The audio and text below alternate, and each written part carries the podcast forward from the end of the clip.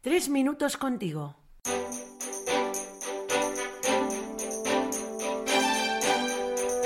Muy buenas, soy Luis, seminarista, y es una gran alegría compartir una vez más tres minutos contigo.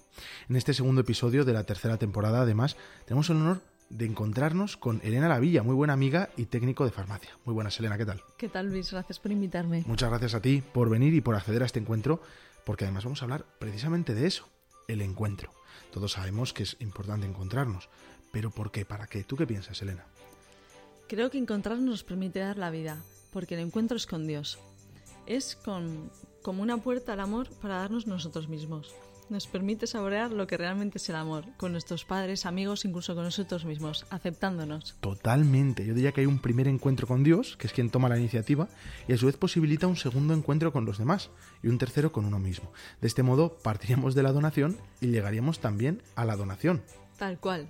Mi experiencia sí ha sido así. El primer encuentro fue con Dios a los 23 años. Qué Me fuerte. confesé, crecí en el diálogo con Él e iban llegando los amigos. Aprendes a hablar con Él y contarle tus cosas como un amigo y vas viendo el efecto que tiene en ti. Y ahí reside, yo creo, la clave de generar espacios para favorecer la cultura del encuentro, de la que nos habla el Papa Francisco. Él nos anima muchísimo en este proceso, ¿no? Si es que es de verdad, con 23 años me confesé por primera vez desde que hice la comunión y necesitaba ese encuentro, en los propios sacramentos. De hecho, me compré la Biblia y todo. Al volver, no entendía nada.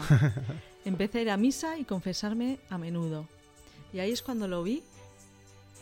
Lo ¿Y vi, vi que sin Jesús el encuentro... eh, Era imposible, ¿no? sí, Es que es muy fuerte.